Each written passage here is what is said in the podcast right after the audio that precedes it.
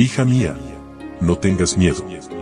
Un devocional que te ayudará a aliviar tus preocupaciones, mientras aprendes a vivir en la paz del Dios Todopoderoso.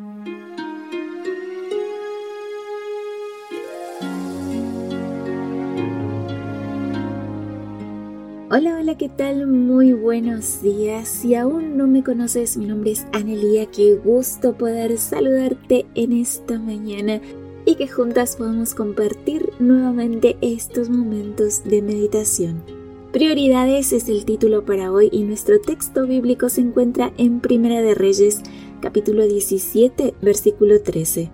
Entonces Elías le contestó, No tengas miedo, ve y haz lo que has dicho, pero primero cocina un pequeño pan para mí y tráemelo. Después, prepara pan para ti y para tu hijo.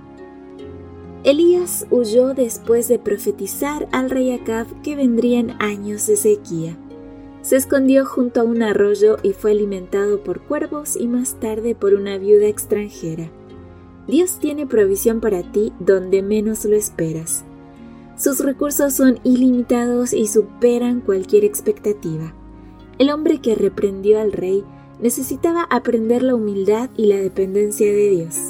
De un arroyo seco, debió irse a una ciudad gentil, el lugar menos indicado para buscar al profeta, tal vez para mostrar la impotencia de la maldad de Jezabel, la peor enemiga de Elías, Dios hace de aquella ciudad pagana el mejor escondite para su siervo.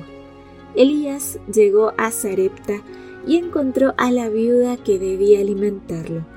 Se sorprendería cuando la viuda le dijo que solo tenía un poco de harina y aceite para hacer un pan y esperar la muerte con su pequeño hijo. Ambos debieron ejercer una gran fe. Elías le pidió que le hiciera un pan a él primero, confiando en que Dios haría provisión para la viuda y su hijo. La viuda cambió sus prioridades y Dios proveyó milagrosamente para la necesidad de los tres. Lo más importante es que primero busquen el reino de Dios y hagan lo que es justo. Así, Dios les proporcionará todo lo que necesiten. Quien pone a Dios primero nunca quedará al último.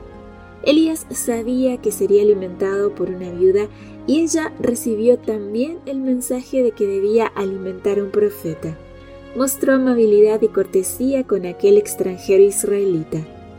¿Cuán necesaria es la hospitalidad? Como dice el apóstol Pablo, no se olviden de mostrar hospitalidad, porque por ella algunos, sin saberlo, hospedaron ángeles. ¿Cómo habría terminado la historia de la viuda si se hubiese negado a servir al profeta? Solo habría tenido pan para un día. Compartiendo lo poco que tenía, Dios la alimentó durante dos años en época de hambruna vio la multiplicación del aceite y la harina tal como siglos más tarde un niño vio multiplicada su pequeña merienda para alimentar a unas 10.000 personas. Dios no llama a haraganes.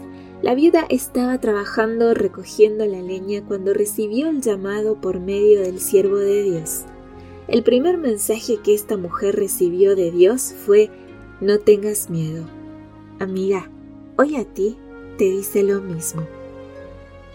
Que tengas un lindo día con Jesús. Gracias por tu compañía. Recuerda compartir estos audios, seguirnos en redes sociales y que mañana yo te espero primero Dios aquí en nuestro devocional para damas. Bendiciones. Gracias por acompañarnos. Te recordamos que nos encontramos en redes sociales. Estamos en Facebook, Twitter e Instagram como Ministerio Evangelike también puedes visitar nuestro sitio web www.evangelike.com